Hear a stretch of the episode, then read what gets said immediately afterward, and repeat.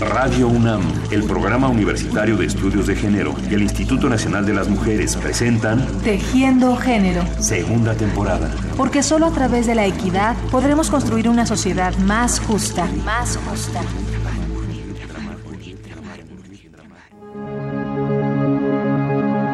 La violencia de género es todo acto de violencia basado en el género que tiene como resultado posible o real un daño físico, sexual o psicológico, incluidas las amenazas, la coerción o la privación arbitraria de la libertad, ya sea que ocurra en la vida pública o en la privada. El feminicidio es la máxima expresión de la violencia de género. En México, la violencia feminicida está contemplada en la Ley General de Acceso de las Mujeres a una vida libre de violencia, que en su artículo 21 estipula que es la forma extrema de violencia de género contra las mujeres, producto de la violación de sus derechos humanos en los ámbitos público y privado, conformada por el conjunto de conductas misóginas que puede conllevar impunidad social y del Estado y puede culminar en homicidio y otras formas de muerte violenta de mujeres. Las premio Nobel Jody William y Rigoberta Menchú presentaron a la Comisión de Derechos Humanos de la Cámara de Diputados de nuestro país un informe en el que asientan que en México los feminicidios han aumentado en un 40% desde el año 2006. Jody William y Rigoberta Menchú decidieron hacer una gira por México a fin de conocer la situación de desigualdad de género y de violaciones de derechos humanos. Ante la incidencia de feminicidios, de violencia sexual y de desaparición forzada de mujeres, se señala en este informe que es prioritaria la erradicación de la violencia contra la mujer en México en todos sus niveles. México ha recibido 176 observaciones de 24 países en materia de violencia de género y por agresiones en contra de defensores de derechos humanos y periodistas. periodistas.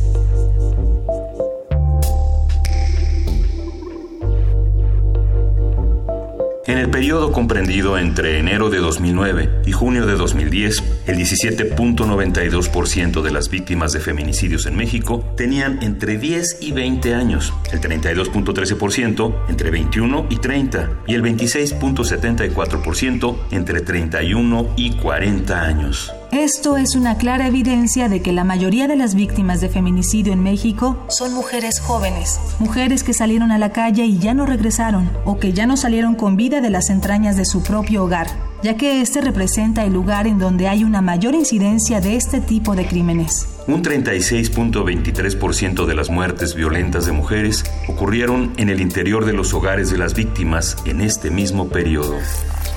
Hoy en Tejiendo Género hablaremos de feminicidios. Tejiendo Género. Conduce Rita Abreu.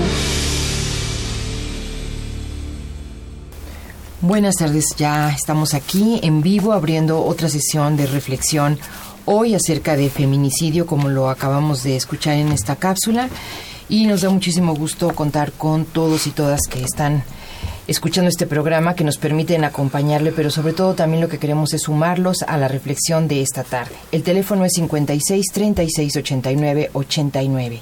El correo electrónico es tejiendogénero arroba gmail.com y en Facebook y en Twitter nos encuentran como Tejiendo Género. Como siempre, vamos a regalar cuatro libros, como lo hacemos en cada emisión, y el tema precisamente del libro de hoy es Feminicidio, Actas de Denuncia y Controversia de Ana María de la escalera. Así que los cuatro ejemplares que hoy tenemos se regalarán seleccionando al azar entre las llamadas y las comunicaciones electrónicas del público las personas que van a obtener este ejemplar.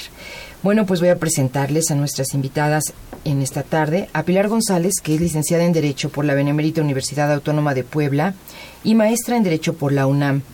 Actualmente se desempeña en la unidad con perspectiva de género del bufete jurídico de la Facultad de Derecho de la UNAM. Es parte integrante del proyecto Mujeres en Espiral, Sistema de Justicia, Perspectiva de Género y Pedagogías en Resistencia. Es integrante de Radar Cuarto, Red de Abogadas por la Defensa de la Reproducción Elegida. Pilar, bienvenida, ¿cómo estás? ¿Qué tal, Rita? Buenas tardes. Un saludo a todas las personas que nos están escuchando. También está con nosotros Lourdes Enríquez. Ella es licenciada en Derecho y maestra en Filosofía del Derecho por la UNAM. Ella es colaboradora del PUEG en materia jurídica desde el año 2001 a la fecha. Es integrante del Seminario Permanente de Investigación en Filosofía Política, Alteridad y Exclusiones. También junto a Pilar está también en el proyecto Mujeres en Espiral y pertenece a la Asociación Mexicana de Retórica. Bienvenida, Lourdes. Gracias, gracias por la gracias invitación. por estar aquí con nosotros. Este tema es la última parte de nuestro tema del mes, que es la violencia de género en especial y como sabemos, pues la máxima expresión de esta violencia es el feminicidio. Si les parece, para ir entrando y ir desgranando la importancia de este tema, la gravedad del tema, Lourdes, ¿nos describes cómo se puede definir la palabra feminicidio? Sí, pues mira, yo quisiera empezar, después de agradecer la invitación, ¿por qué no empezamos viendo cómo llegó al ordenamiento jurídico, a las leyes, esta tipificación de violencia feminicida? para de ahí ver de dónde salió feminicidio y cómo se ha estado usando tanto en el ordenamiento jurídico como en la opinión pública como en los medios. Entonces yo creo que es importante y como lo han estado haciendo ustedes durante todo este mes que han estado hablando de violencia en estos programas del programa de género de la UNAM, eh, es, son unas leyes que entraron a, nuestro ordenamiento jurídico para homologar y para armonizar las convenciones internacionales que ha firmado México en el extranjero. Sobre todo una convención muy importante que es de la Organización de Estados Americanos, que es la, la, organización la Convención Interamericana para prevenir, sancionar, atender y erradicar la violencia contra las mujeres. Es la única convención en su tipo y yo creo que es importante que veamos que se hizo con un parámetro de mujer latinoamericana ¿no? En, nuestra región, que tiene mucho que ver en cómo estamos formadas como latinoamericanas en estos ordenamientos religiosos, morales y que han pasado a lo jurídico en este en estas oposiciones en el que las mujeres son abnegadas, son obedientes, eh, son este mm, em, pues están siempre ah, en una relación jerárquica y asimétrica si la comparamos con los hombres, ¿no? En estas relaciones de poder desiguales, donde el poder no se está utilizando como una acción afirmativa de vida, sino como una fuerza de dominación. ¿sí? Y bueno, obviamente la violencia feminicida nos está hablando de la violencia extrema, la violencia letal, la violencia que lleva a la muerte a las mujeres, ¿no? Eso es lo grave de todo esto y es lo importante de que haya quedado un ordenamiento jurídico. Entonces, en el ordenamiento en el que quedó es la Ley General de Acceso de las Mujeres a una Vida Libre de Violencia, que yo creo que aquí podemos resaltar lo importante de que tipifica las modalidades en que se da la violencia contra las mujeres, porque en muchos imaginarios de estructuras patriarcales o de sociedades androcéntricas, como les han llamado las teóricas, pues la violencia es la violencia física y no, no se indagaba de qué otras formas podía ser esa violencia sutil, de esa violencia invisible o muy pasiva. Entonces, estos ordenamientos dividen en violencia física, psicológica, violencia sexual, que es un, una característica importante de este tipo de delitos en feminicidio, la violencia económica, la violencia patrimonial y en qué forma se da esa violencia, ¿no? Se da en la familia, se da en la comunidad, se habla de violencia laboral y docente, donde entra el hostigamiento, el acoso sexual, y también se da la violencia institucional, que yo la llamaría violencia de Estado, y se da la violencia feminicida. Entonces, entra en este ordenamiento, pero obviamente las diputadas y diputados que estaban en ese momento viendo y cabildeando esta ley, lo que querían era que se nombrara feminicidio, que era el fenómeno que estaba sucediendo, sobre todo reportado internacionalmente en Ciudad Juárez, en, en el estado de Chihuahua. Entonces, feminicidio, que es un tipo penal, no podía quedar en una ley penal. Entonces aquí lo importante es que quedó la violencia feminicida en esta ley, que es una ley marco que mandata cambios a toda la legislación secundaria. Es una ley que no tiene sanciones, hay muchos críticos juristas que la han criticado que porque no tiene dientes, pero lo importante es que simbólicamente, que, que eh, yo diría teóricamente quedó violencia feminicida dentro de esta ley. Dentro de esta ley que tiene un nombre tan grande. Sí. Y que entra en vigor en 2007 o 2008. Entra, se publica en el 2007, se cabildió durante todo 2006 y se trabajó. Y ah, bueno, yo creo que aquí vale la pena decir que las leyes en favor de las mujeres muchas veces son moneda de cambio. Entonces, el, el, cabildear este tipo de leyes que luego se intercambian por leyes de orden fiscal o de otro, es importante también verlo, ¿no? Porque teórica y conceptualmente es una ley muy importante, este, sus marcos de referencia este, tienen todos los principios de los derechos humanos, tienen todos los las fundamentos de los derechos humanos, la interdependencia, la indivisibilidad, son progresivas, históricas, universales, pero acaban siendo moneda de cambio cuando están en los congresos.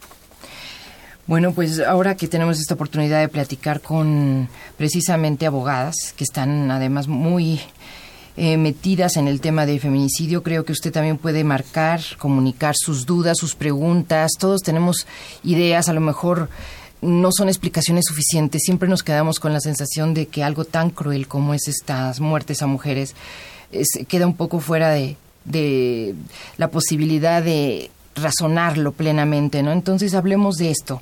Teléfono en cabina 55 36 89 89. El correo electrónico tejiendogénero arroba gmail.com y en Facebook y en Twitter nos encuentran como Tejiendo Género.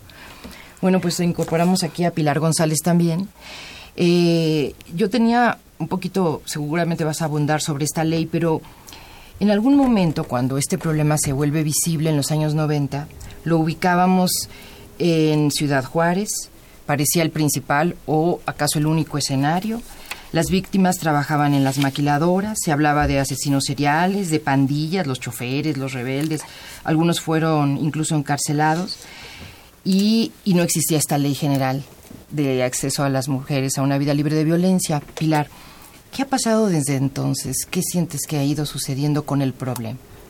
Mira, Rita, la verdad que ya, ya, lo, ya lo han mencionado, esto es, esto es un fenómeno muy complejo, muy complejo y yo creo que es muy importante recalcar lo que es violencia feminicida, ¿no? Eh, igual es, es, una definición desde la Ley General de Acceso de las Mujeres y esta ley nos dice que es la forma extrema, ya lo han dicho, ¿no? De violencia de género contra las mujeres, producto de la violación de sus derechos humanos en ámbitos privado y público y conformada por el conjunto de conductas misóginas que pueden conllevar impunidad social y del Estado. Y estas dos características las encontramos en ciudades, como ya has mencionado, Ciudad Juárez.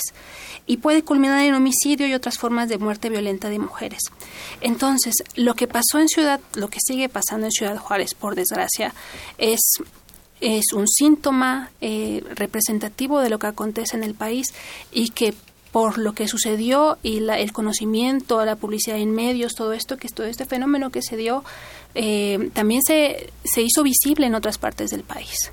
¿Y qué te quiero decir con esto? Que Ciudad Juárez sigue siendo un foco, pero así como Ciudad Juárez es un foco, otras entidades con otros municipios y otras ciudades están sufriendo del mismo problema.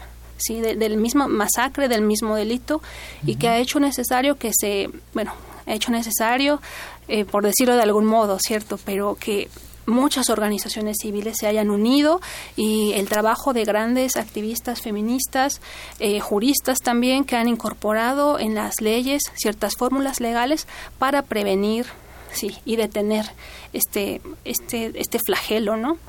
Eh, sin embargo, bueno, las, la situación no es tan esperanzadora como se pensaría.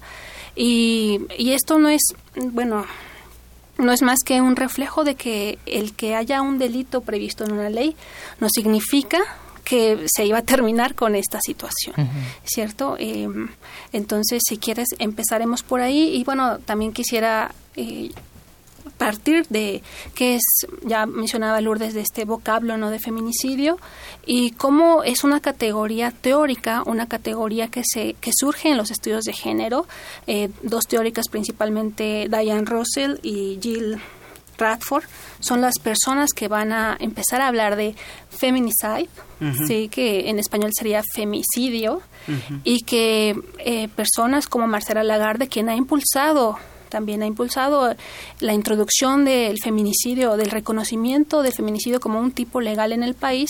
Bueno, ha utilizado esta categoría teórica para incorporarla al mundo jurídico. Bien, pues eh, recordarles que estamos aquí en vivo haciendo el programa de Tejiendo Género, que estamos con el tema feminicidio y que ustedes pueden llamarnos al 55 36 89 89, escribirnos al correo tejiendogénero@gmail.com o encontrarnos en Facebook y en Twitter a través de Tejiendo Género. Bueno, que exista esta ley quiere decir que digamos que los sospechosos es más fácil que puedan tener pagar una condena. ¿Qué significa en el terreno de, la vida de a pie Lourdes? Pues mira, por un lado, el castigo a este tipo de violencia extrema, violencia cruenta, asesinato de mujeres y en muchas de ellas asesinatos por odio y por el simple hecho de tener cuerpo de mujer, por tener genitales femeninos, y muchos otros asesinatos es en mujeres que ni siquiera sabe su identidad, sino que hay algunas antropólogas que han dicho que son mensajes que se mandan entre grupos de poder en el cuerpo de las mujeres y no nada más grupos de la delincuencia, sino grupos políticos, grupos económicos, grupos de bandas, pero también de, de hombres que a lo mejor salen de un antro eh, borrachos y se les hace muy fácil secuestrar a una muchacha que va saliendo de la maquila en la madrugada, que es cuando consiguió el trabajo.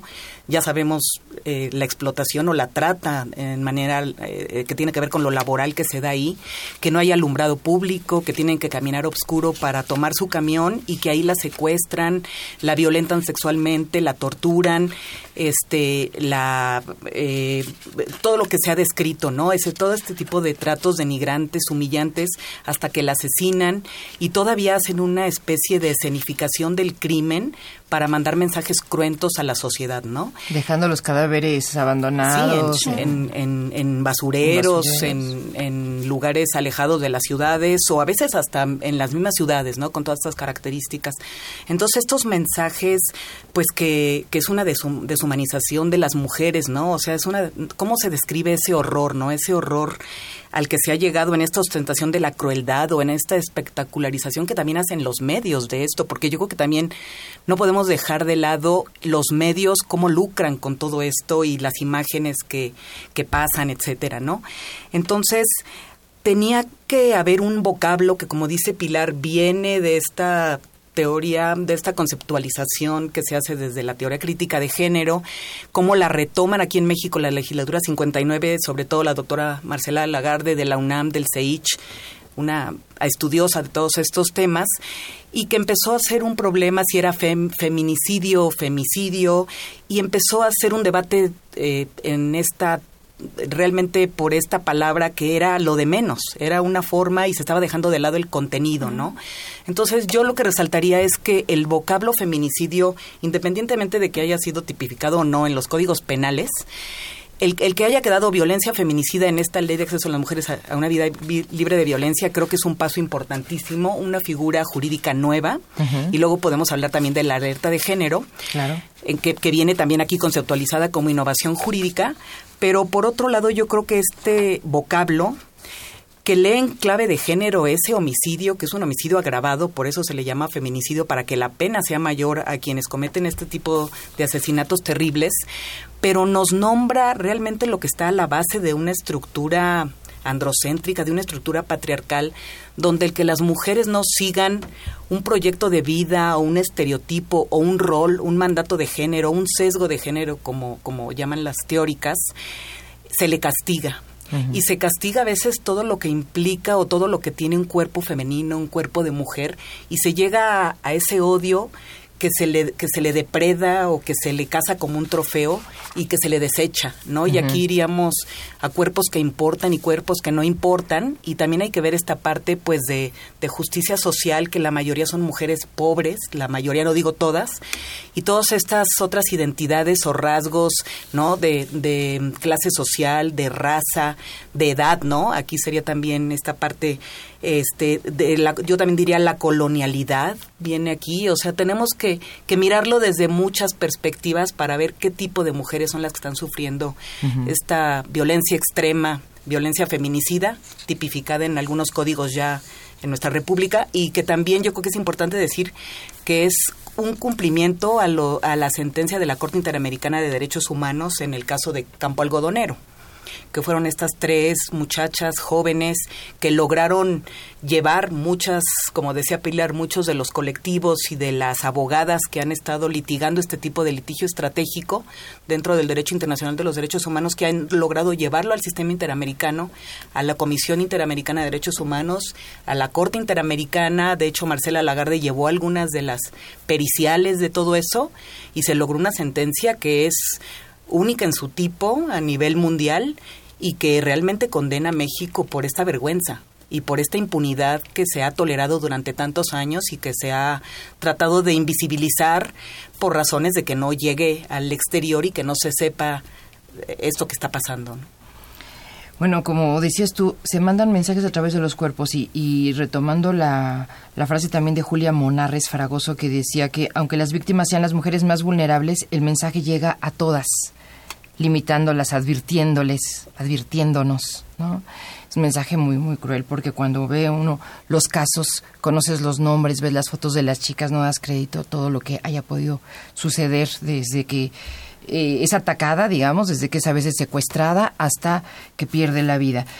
El teléfono que tenemos aquí a su disposición aquí en Tejiendo Género es 55 36 89 89. El correo electrónico es tejiendogénero arroba gmail.com y estamos en Facebook y en Twitter tejiendo, como Tejiendo Género.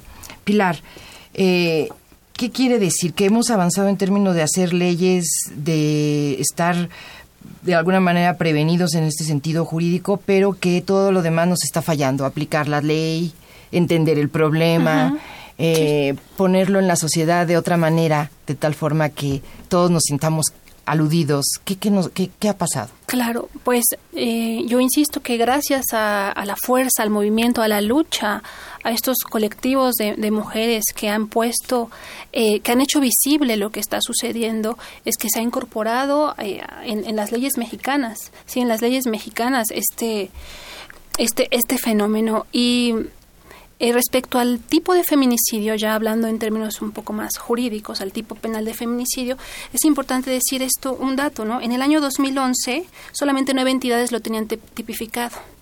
Actualmente solamente nos faltan tres, tres entidades. Baja California Sur, Chihuahua y Michoacán son las que faltan por tipificarlo, es decir, falta por expresarse en el Código Penal de esas entidades, de esas tres entidades, que feminicidio es cierta conducta. Eh, por, en generalidad podemos decir que el feminicidio es, eh, comete feminicidio la persona que prive de la vida a una mujer por cuestiones de género, por razones de género. Sabemos que nuestro país eh, tiene un código penal por cada entidad, en cada entidad federativa hay un código penal, por lo tanto habrá 33 posibles definiciones de cualquier delito. En el caso de feminicidio, bueno, van 30 faltan tres. Son 31 entidades, el Distrito Federal y el Código Penal Federal, lo que hace un total de 33 legislaciones. Entonces, también esto ha sido un poco debatido porque no hay un modelo único de tipo, de tipo penal, aunque es cierto que comparten ciertas características. Por ejemplo, la penalidad. Si la sanción en, en el delito va del, en promedio de los, un, rango de los 18 a los 70 años a la persona que comete el delito de feminicidio. Sí, entonces sí hay ciertos rasgos que, que son compartidos por las legislaciones y bueno, yo reitero, ¿no? Si en el año 2011 teníamos nueve entidades, ahora son 30, ¿no? Sí, se puede ver un avance, pues. Puede, puede haber, hay un avance legal, en el plano legal. Sin embargo, estos datos eh, se enfrentan a um, las grandes protestas eh, de, de casos de mujeres que son asesinadas, son violentadas, mueren de, las formas más crueles, inhumanas, sufren tortura, violaciones sexuales y que a la hora de llegar a la agencia del Ministerio Público y empezarse con el proceso, digamos, legal, cuando llega esa sentencia no se configura el delito de feminicidio. Entonces, el problema yo... Eh, Quedan como, como homicidios. Queda como homicidio, como homicidio calificado. Eso también es otro problema que en algunas entidades, por ejemplo Nayarit, se dice que feminicidio es esto, el que priva de la vida a una mujer por razones de género, pero que dice, para la punibilidad, para la sanción, se tomará en cuenta que el feminicidio es un homicidio calificado. ¿Sí? Y entonces te establece las características de un homicidio calificado, es decir, que se cometa, se asimila feminicidio a que un homicidio se cometa con premeditación, alevosía, ventaja o traición. Entonces sí es cierto que eh, es importante eh, distinguir cómo es tratado este feminicidio en los códigos penales, ¿sí? Em, eh, por ejemplo, también lo comentábamos afuera del aire, que Chihuahua, que ahí está Ciudad Juárez, ¿no? Y se pensaría que es la, el, estado que en primer lugar tendría que haber incorporado el feminicidio. Pues Chihuahua no lo tiene como tal, es decir, no se expresa, eh, no se expresa la palabra feminicidio en el Código Penal. O sea, es de los tres que faltan. Es de los tres que faltan. Sí, es de los tres que faltan, que uno pensaría, bueno, debería ser el, el primero. Estado emblemático. Sí, es el estado emblemático. Lo que sí hace es que mientras que el homicidio es sancionado de 8 a 20 años, el homicidio simple, el código dice, cuando el homicidio se ha cometido contra una mujer, este delito será sancionado de 30 a 60 años. Que quiere decir que la pena se sitúa en el rango al que me referí anteriormente. Y vuelve a quedar entonces. Vuelve a quedar en pena es similar a, a los a, los de del tipo de feminicidio en las otras entidades. ¿Sí? En el DF tenemos eh, una pena de 20 a 50 años. ¿Sí? Y además de estas penas, que es eh, privación de la libertad, pena, este, pena en prisión, hay multas, pero esto varía en cada entidad, claro. Hay multas, también hay en algunas entidades como Campeche, a los funcionarios que entorpezcan la impartición y la administración, procuración de justicia, de tres a ocho años de prisión, pero no es la generalidad, o sea, estoy haciendo distinciones. Esto mm. pasa en Campeche. Eh, entidades como Coahuila señalan claramente que se perderán los derechos con relación al ofendido, como los derechos sucesorios, ¿sí? Eh, en el DF se establece como agravante, fíjense como agravante, si había una situación, de una relación sentimental, afectiva, de confianza, es decir, de pareja, eh, o una que implique subordinación o superioridad. Si pasa esto, de 30 a 60 años. ¿sí? En Puebla, y aquí un, problema que estaría incluso interesante comentarlo ahora, en Puebla se dice que cuando se, cuando se determinan las, las razones de género, bueno, cuando se cometa el delito por odio o aversión a las mujeres. Y la otra es por celos extremos respecto a la víctima. Entonces, la problemática surge cuando tú le presentas a un ministerio público o, en, o más adelante del procedimiento a un juez, demuestres que una persona mató a una mujer porque la odiaba o porque tiene aversión hacia las mujeres. Demostrar eso. Sí, ¿cómo demuestras eso? A lo mejor uno, una, algunos, algunas abogadas que, estemos, que seamos más afortunadas y estemos relacionadas con, con el género, con lo que significa género, podríamos decir, bueno, es que se puede demostrar por tortura, porque hubo violación, porque hubo diversidad de situaciones. Pero un abogado formal es, es bastante complicado que para un abogado formalista digas, bueno, demuéstrame el odio. ¿Cómo demuestras el odio? Por celos extremos. La mató porque estaba celoso Sí, entonces estas son algunas de las dificultades que, se han, que, han surgido en las entidades para que se condene a personas por el delito de feminicidio. Bueno, si les parece, recordamos los teléfonos y también escuchamos una cápsula que tenemos. 55 36 89 89 y pueden ustedes llamarnos y platicar también, hacer preguntas a nuestras invitadas.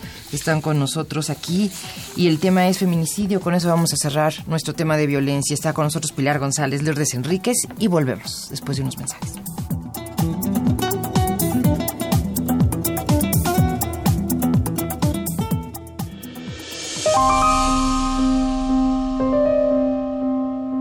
La violencia contra las mujeres en México tiene dimensiones no de epidemia, sino de pandemia, dijo Ana Huesmes, representante de ONU Mujeres en nuestro país. De 1985 a 2010 se registró una cifra acumulada de 36.606 asesinatos de mujeres en México. Hay una concentración de los asesinatos de mujeres en cinco municipios del territorio nacional. Un cuarto del total de los homicidios de género han ocurrido en solo cinco municipios, Ciudad Juárez y Chihuahua, en Chihuahua, Tijuana, en Baja California, Culiacán, en Sinaloa y Ecatepec de Morelos, en el Estado de México. Los asesinatos motivados por el género tuvieron un repunte entre 2007 y 2010, años en los que aumentaron en 106.2% respecto de otros periodos.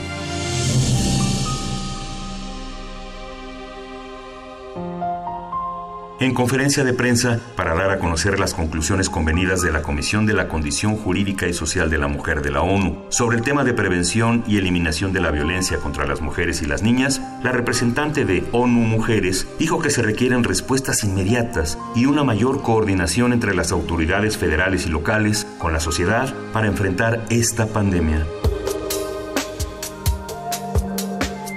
Desde el año pasado, la ONU recomendó al gobierno mexicano, a través del Comité sobre la Eliminación de la Discriminación contra la Mujer en México, la aplicación efectiva de la Ley General de Acceso de las Mujeres a una vida libre de violencia y del Programa Nacional para Prevenir, Atender, Sancionar y Erradicar la Violencia. Es necesario activar un Banco Nacional de Datos e Información sobre casos de violencia contra las mujeres con la participación de los 32 estados, invertir más recursos humanos, técnicos y financieros, así como simplificar la ruta para el acceso a la justicia, pues sigue siendo crítica. Hay muchos procedimientos, muchos mecanismos, muchas comisiones y esto hay que simplificarlo. Es necesaria también la emisión de las órdenes de protección, mecanismo que se está usando muy poco para proteger a las mujeres a pesar de que se presentan las denuncias en casos de violencia. Otro tema en discusión es activar el mecanismo de alerta de violencia de género, el cual tiene que ser técnico y de rápida aplicación en los municipios y territorios donde el problema es grave y donde hay una falta de respuesta de las autoridades. Esta alerta debe cumplir una serie de requisitos y aplicarse. Tejiendo género. El tema de hoy, feminicidios. Tejiendo género. Observar, criticar, transformar.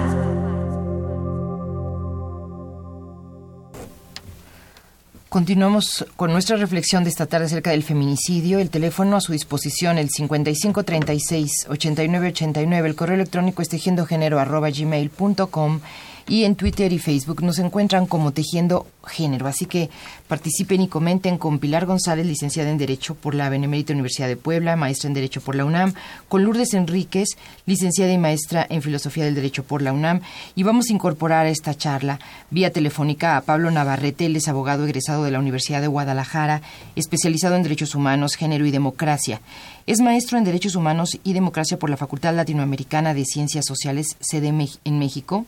Desde 2001 es miembro de Amnistía Internacional, sección De julio de 2005 a junio de 2007 se desempeñó como director general adjunto en funciones de secretario ejecutivo de la Comisión para Prevenir y Erradicar la Violencia contra las Mujeres en Ciudad Juárez, Chihuahua, órgano desconcentrado de la Secretaría de Gobernación. Desde junio de 2007 es coordinador de asuntos jurídicos del Instituto Nacional de las Mujeres. Pablo, ¿Me escuchas? Buenas tardes. Sí, ¿cómo estamos, Rita? Muy buenas tardes. Bueno, pues gusto de tenerte aquí en la línea y de que te sumes a esta reflexión del día de hoy. Al contrario, lamento mucho que por cuestiones de tráfico no haya alcanzado a llegar a estar con ustedes. Un saludo afectuoso a Pilar y Lourdes.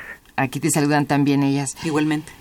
Mira, eh, pues, eh, ¿qué te parece si seguimos con este asunto, sobre todo para hablar de la tipificación y si esta ha ayudado a combatir la impunidad? ¿Cuál sería tu opinión, Pablo? Pues mira, eh, Rita, ha, tenido sus claros oscuros, por supuesto que hay algunas entidades federativas que el proceso de tipificación del feminicidio lo asumieron más como, hay que decirlo con toda claridad, como un proceso solo de legitimidad política frente a la comunidad no buscando resolver de fondo un problema tan serio como lo es el de la violencia contra las mujeres.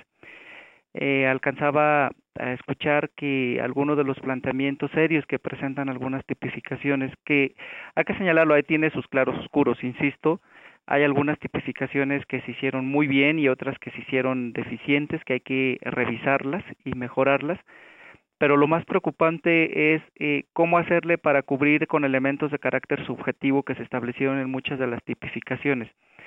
Y pues tenemos ya también un referente regional, en el caso de Guatemala, la ley para la sanción del feminicidio establece eh, un elemento el que se haya cometido en un contexto de, de, de violencia contra las mujeres, este feminicidio, en un contexto de cultura eh, pues patriarcal y lo que han señalado en juicios ya algunos responsables de, feminicidios es que alegan que ellos no tienen la culpa de haber sido educados en ese contexto. Lo han alegado como excluyente responsabilidad y lo que es más increíble, los jueces se los han aceptado. Esto es la dificultad que tenemos de los de los elementos que se establecen de carácter subjetivo, pues lejos de que esté contribuyendo a la tipificación del feminicidio, a sancionar a los responsables, a mandar un mensaje a la sociedad en su conjunto, pero sobre todo a los responsables directos de que no se va a permitir ningún acto de violencia, ha, traído eh, serias dificultades en que no todos los casos se está considerando como feminicidio la muerte intencional y violenta de las mujeres y la categoría es que eh, muchas procuradurías lo que hacen es primero procesan el caso como homicidio y ya conforme va pasando el proceso de investigación luego lo catalogan ya como feminicidio. Justo tiene que ser a la inversa.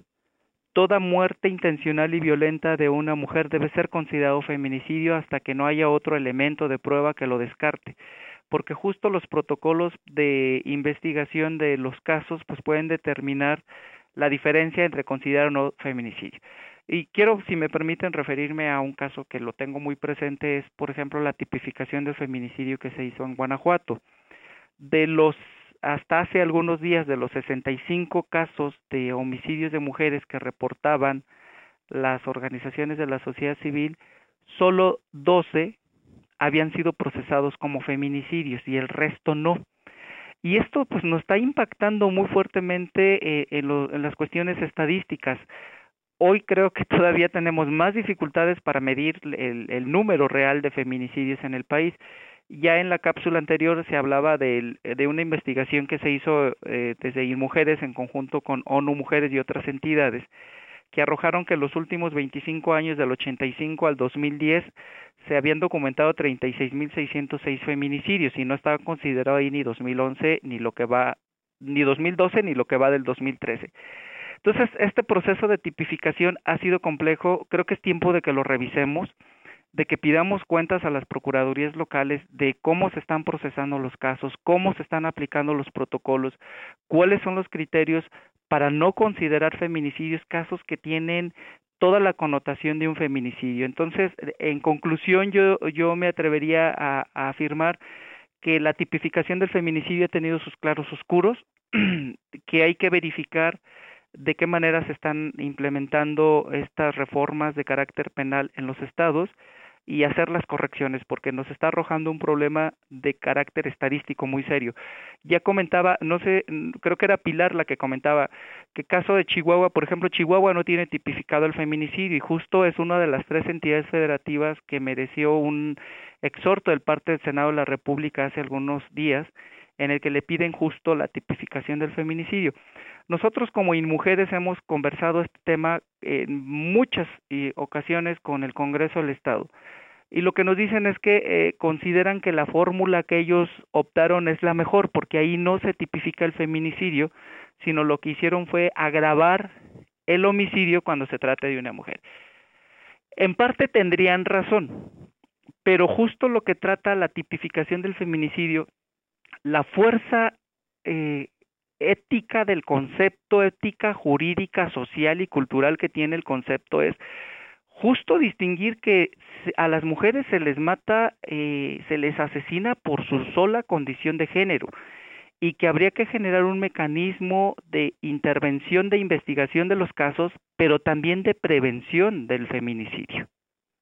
Entonces, eh, pues esto es un tema muy complejo, muy serio, que desde el Instituto Nacional de las Mujeres, como parte de este proceso de construcción del programa integral para prevenir, atender, sancionar y erradicar la violencia contra las mujeres que estamos en este proceso en, construcción, pues sí nos interesa mucho eh, hacer una verificación de qué ha pasado con estos procesos de tipificación del feminicidio, tanto en el ámbito federal como estatal. Pablo, entonces de acuerdo a todo lo que tú nos dices, esta alerta de género que existe y que no se activa, pues eh, va a seguir un poco empantanada mientras todos estos procesos sean tan tengan tanta polémica y haya tanta retórica en el caso, ¿no? ¿Qué piensas de la alerta de género? Mira, la alerta de género ha pasado por un proceso de satanización. Eh, se ha visto como un eh, pues como una sanción de carácter político más que que reconocer el verdadero origen de la alerta de género. La alerta de género tiene como propósito la intervención emergente en un contexto donde se está dando violencia, violencia atroz que la ley define como violencia feminicida contra las mujeres.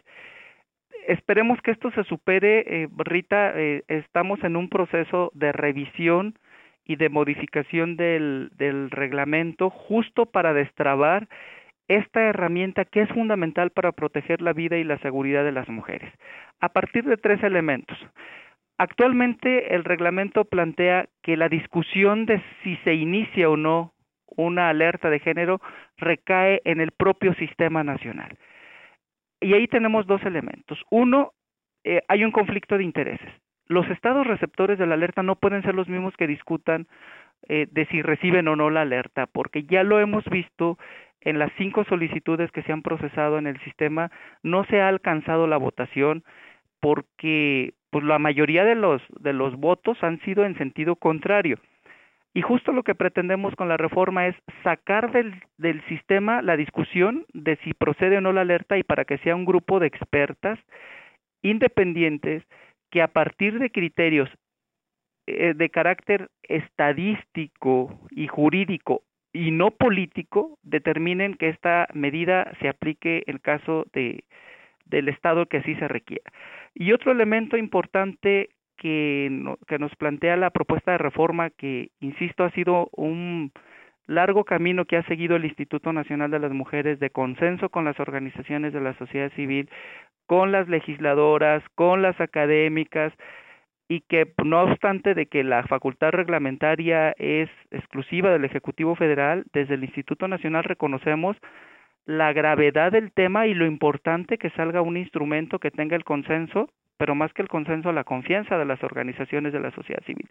Y un segundo elemento es que esta propuesta de modificación al, al reglamento que se está planteando, lo que busca justo es generar una acción inmediata del Estado, en la zona en donde se está generando la violencia contra las mujeres. Es decir, no se puede esperar a que se eh, haga todo un proceso de investigación si se inicia o no la investigación. Ahora ya la propuesta es de intervención inmediata por parte del Estado.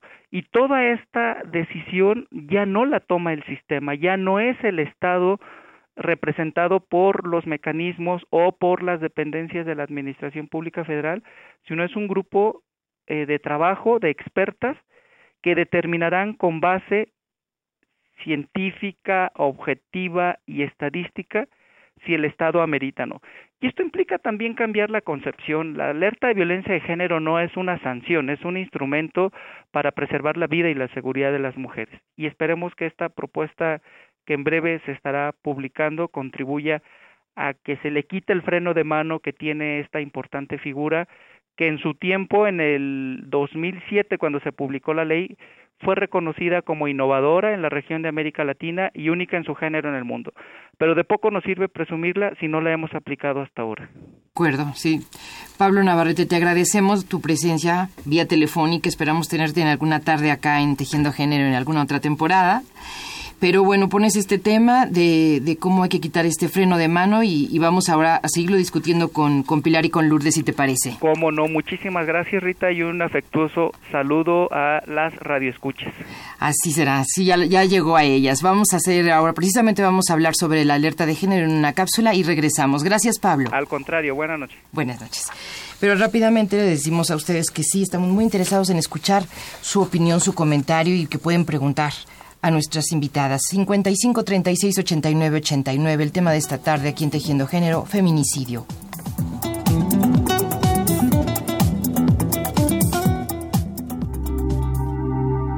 La Declaratoria de Alerta de Violencia de Género es el conjunto de acciones gubernamentales de emergencia para enfrentar y erradicar la violencia feminicida en un territorio determinado. El cumplimiento de esta alerta corresponde al gobierno federal por medio de la Secretaría de Gobernación, en colaboración con el Poder Ejecutivo de la entidad en la que la alerta se aplique. Los casos en los que se aplica la alerta de género están enlistados de la siguiente manera. Cuando los delitos del orden común contra la vida, la libertad, la integridad y la seguridad de las mujeres perturben la paz social en un territorio determinado y cuando la sociedad así lo reclame. Cuando exista un agravio comparado que impida el ejercicio pleno de los derechos humanos de las mujeres. Cuando los organismos de derechos humanos a nivel nacional o de las entidades federativas, los organismos de la sociedad civil o los organismos internacionales así lo soliciten. En el artículo 23 de la Ley General de Acceso de las Mujeres a una vida libre de violencia, se indica que la alerta de violencia de género contra las mujeres tendrá como objetivo fundamental garantizar la seguridad de las mujeres, el cese de la violencia en su contra y la eliminación de las desigualdades producidas por una legislación que agravia sus derechos humanos. Cuando se emite una alerta de género se deben efectuar los siguientes procesos establecer un grupo interinstitucional y multidisciplinario con perspectiva de género que dé el seguimiento respectivo. Implementar las acciones preventivas de seguridad y justicia para enfrentar y abatir la violencia feminicida. Elaborar reportes especiales sobre la zona y el comportamiento de los indicadores de violencia contra las mujeres. Asignar los recursos presupuestales necesarios para hacer frente a la contingencia de alerta de violencia de género contra las mujeres. Hacer del conocimiento público el motivo de la alerta de violencia de género y la zona territorial que abarcan las medidas a implementar. Sin embargo, el que se emita la declaratoria de alerta de violencia de género se ha convertido en una cuestión política. Pareciera que cuando se denuncia la situación respecto a los feminicidios en los estados, los gobernadores piensen que se trata de un acto en su contra para desacreditarlo, cortándole aspiraciones que pudiera tener en un futuro y poniendo en evidencia la falta de mecanismos de seguridad de los habitantes de ese estado. De esta forma, pese a los numerosos casos documentados de feminicidios y a las diversas recomendaciones de organismos internacionales, el Estado mexicano ha sido incapaz de emitir una declaratoria de alerta de género en estados como Guanajuato, Guerrero, Veracruz, Estado de México y Nuevo León, además de Hidalgo, Morelos y Chiapas, entre otras entidades en donde en fechas recientes se ha presentado un incremento notable en el número de feminicidios.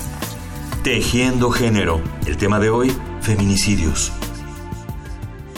Tejiendo género. Conduce Rita Abreu. Estamos ya aquí recibiendo sus comunicaciones y vamos, por supuesto, a incorporarlas a esta reflexión. Con nosotros Pilar González, licenciada en Derecho por la Benemérita Universidad Autónoma de Puebla y maestra en Derecho por la UNAM, y Lourdes Enríquez, licenciada en Derecho y maestra en Filosofía del Derecho por la UNAM. Bueno, eh, yo sé que tienen muchos apuntes que, según hablaba Pablo, a ustedes les iba un poco llamando la atención estas cuestiones que encuentran novedosas dentro de lo que planteaba Pablo, así que creo que es muy importante volver ahora ya el público está más enterado de qué, lo que es la alerta de género y él hablaba de estas propuestas a la reforma, este, el reglamento. Lourdes. Sí, pues mira, yo em, haría mención de que el año pasado el Comité de Expertas de la CEDAW, la CEDAW es la Convención de Naciones Unidas para eliminar todas las formas de discriminación contra las mujeres. Es una convención que firmó México hace más de 30 años y apenas se está homologando y armonizando en esta ley de acceso a las mujeres una vida libre de violencia, de la que estamos hablando hoy, ¿no? Entonces, el, cada cuatro años, este Comité de Expertas de 23 expertas eh, examina a cada país y hace el en el 2012 le tocó a México. Y una de las recomendaciones que yo diría de las más importantes es esta, de que se hagan eh, adecuaciones al reglamento para que sí pueda, como dice Pablo, y bueno, le mando muchos saludos, que es una invención jurídica que es única en su tipo, que es realmente un instrumento, yo diría una figura eh, de que a veces a lo mejor sale del discurso propiamente jurídico, sino que está se puede analizar o está hecha o construida desde una manera interdisciplinaria por todo lo que implica y como decía él, eh, lo que, a lo que tiendes a proteger la vida y la seguridad de las mujeres.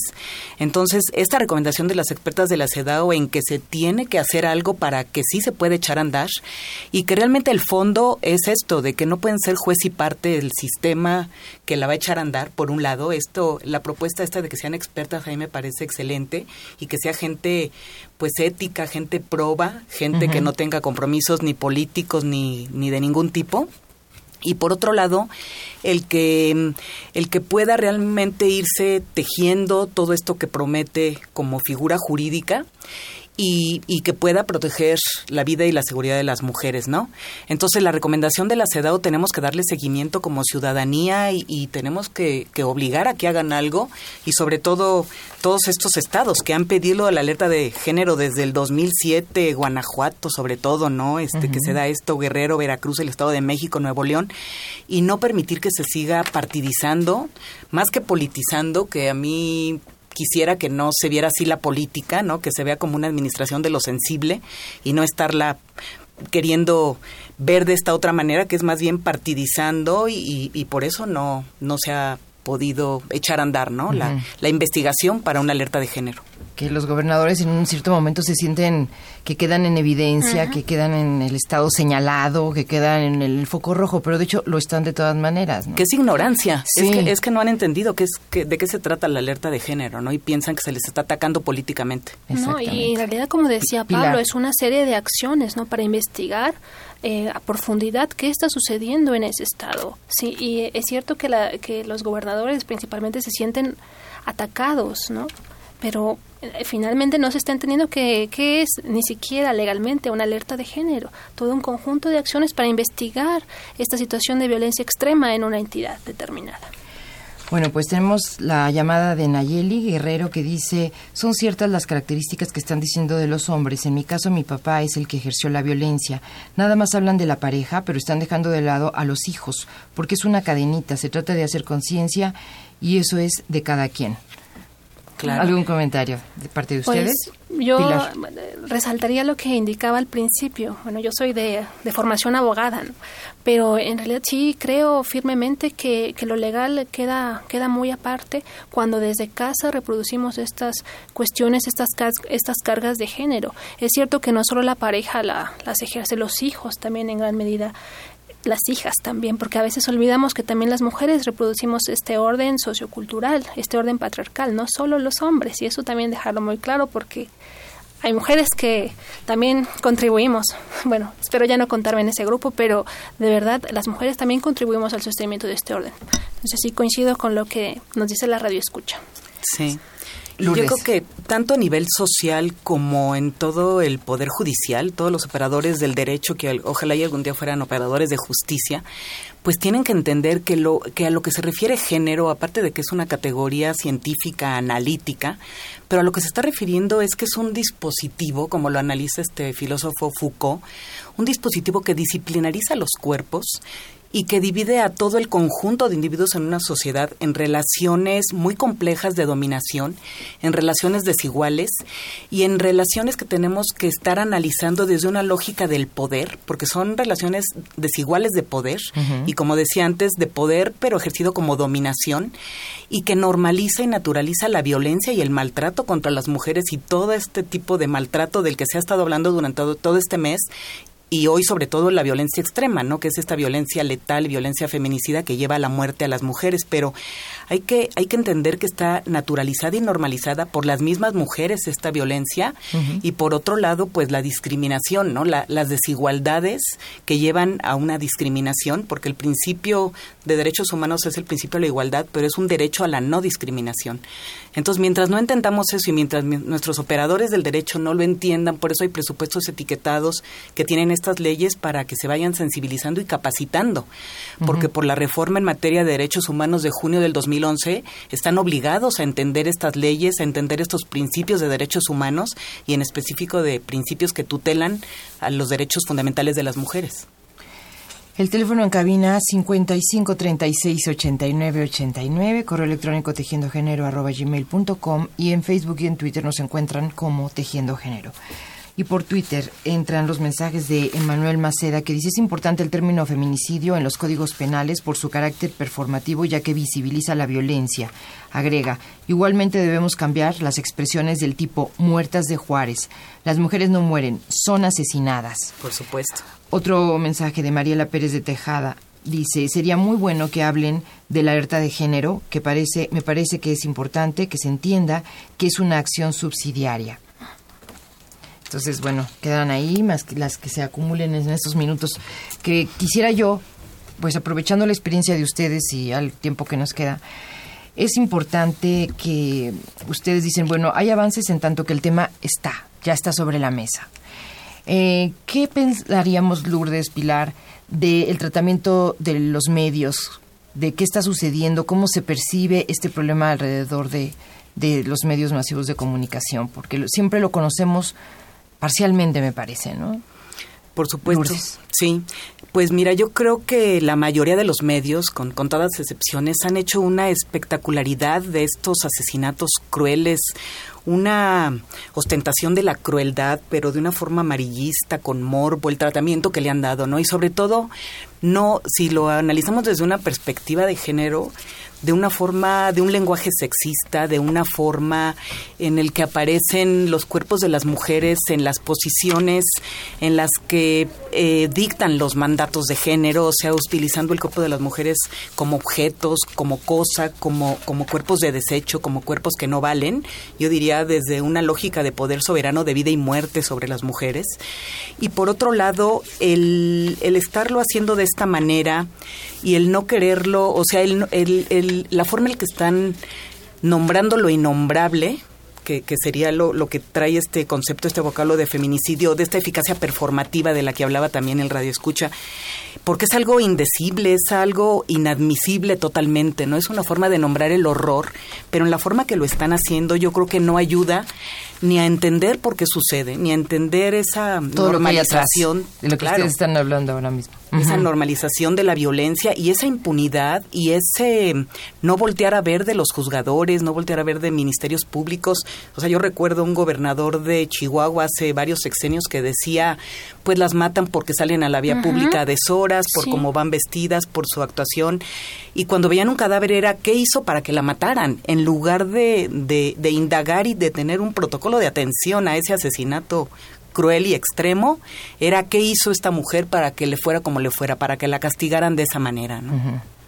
La estigmatización a la víctima, ¿no? Sí, sí, por supuesto. Y esto había frases de políticos muy renombrados, ¿no? Ahora no me viene el nombre, no me viene ninguno ahora, pero esta idea de que la asesinó porque venía, la mató porque venía vestida de cierta forma, de forma provocativa, porque eran las 11 de la noche o ella venía saliendo de un bar.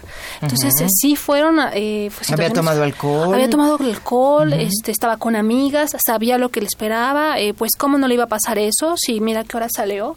Bueno, y son argumentos eh, que son que son referidos por personas, funcionarios, por funcionarios públicos y también mujeres, sí, por supuesto.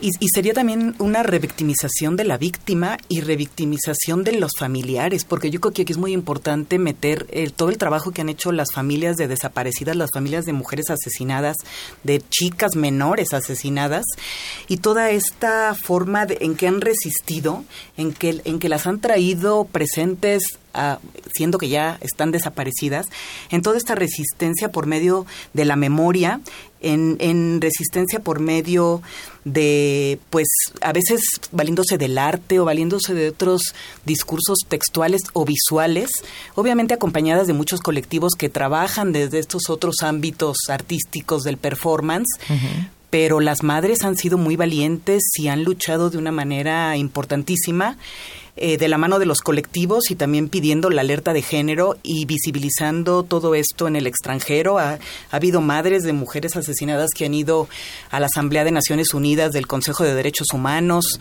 o que han ido o que han encabezado los informes sombra también que se mandan tanto a, Naciones Unidas como al Comité de la CEDAW. Entonces yo creo que no podemos dejarlas de lado ni, ni no mencionarlas. Pues rápidamente otro comentario que llegó por Facebook, porque así estamos en los últimos minutos. Pedro Rodríguez Miramón dice, hasta ahora creo que separar feminicidios no ha significado aporte alguno, no han disminuido las víctimas femeninas de homicidio, solamente un enfoque de la queja y la denuncia, estadística poco precisa y fondos a organismos que buscan actuar en este campo, que denuncian mucho y proponen poco. Ya es hora de acciones para desarrollar la cultura del respeto y el aprecio a todos que genere armonía entre hombres y mujeres. La queja diferenciada hasta hoy no lo logra. Un comentario final a este, a este que nos hace Pedro Rodríguez para cerrar nuestro programa, Pilar. Pues bueno, para cerrar, eh, quisiera reforzar lo que ya ha dicho Lourdes y lo que tú ya comentabas, Rita, sobre esta, esta la influencia de, la, de los medios de comunicación en esta permisibilidad de la, de la violencia contra las mujeres, ¿no? Y cómo hay una cultura que refuerza la violencia y que en, a lo mejor yéndonos a un nivel un poco más eh, ligero, por decirlo de algún modo, refuerza cómo debemos comportarnos hombres, mujeres, dependiendo de nuestro sexo, ¿no? Y bueno, a mí retomaría la conclusión que enuncié desde el principio, ¿no? Que la ley y el derecho son insuficientes si no se reconfigura o si no reconfiguramos el orden social patriarcal existente, un orden que refuerza la cultura de la violencia como algo natural, que considera a las mujeres, como ya bien decía Lourdes, como objetos, como cuerpos desechables y como cuerpos que se pueden tirar, botar, asesinar. Sí, eso sería mi, mi reflexión. Pues quiero agradecerles mucho. ¿Tienes ah, claro 30 segundos? No, pues dar las gracias por habernos qué pena, qué pena. invitado. Y bueno, yo nada más diría que tenemos que trabajar por una humanidad por venir por unas mujeres para el porvenir y que tenemos que buscar la justicia, yo creo que más allá del derecho también, o, eh, o, siendo innovadores y argumentando desde una perspectiva de género de otra manera en lo jurídico, transgredir el discurso jurídico y terminaría diciendo que la justicia pasada, presente y futura de las mujeres pues está por ahorita en manos muchas veces del discurso jurídico y es en lo que hay que trabajar cada quien desde su trinchera. Yo les agradezco muchísimo a Pilar y a Lourdes Enríquez, a Pilar González, a Lourdes Enríquez, a, Pablo Navarrete, que también estuvo presente. De verdad que gracias. El problema yo creo que hay que seguirlo discutiendo, hablando, tratando de, de entender, pero creo que si todos nos sentimos parte de él, será también más fácil. Claro. En la investigación y difusión, María Fernanda Rodríguez Calva y Galia Cosi. Realización sonora de Daniel Sánchez, operación técnica de Agustín Mulia, producción Yuriria Contreras, en la conducción Rita Abreu. Gracias a nombre de todo el equipo y les recuerdo a las personas que ganaron el libro de hoy, que es Nayeli Guerrero, Emanuel Maceda y Mariela Pérez de Tejada, que pueden recogerlo en el séptimo piso de la Torre 2 de Humanidades en Ciudad Universitaria, en el Programa Universitario de Estudios de Género. Así que se pasean por la UNAM y recogen su libro. Y el próximo viernes va vamos a tener un programa especial. Precisamente el tema se llama Acciones Institucionales desde la Perspectiva de Género. Vendrán Lorena Cruz Sánchez, presidenta del Instituto Nacional de las Mujeres, y Marisa Velostegui Goitia, directora del Programa Universitario de Estudios de Género, así que esperamos contar con la presencia de ustedes. Gracias a todos y a todas.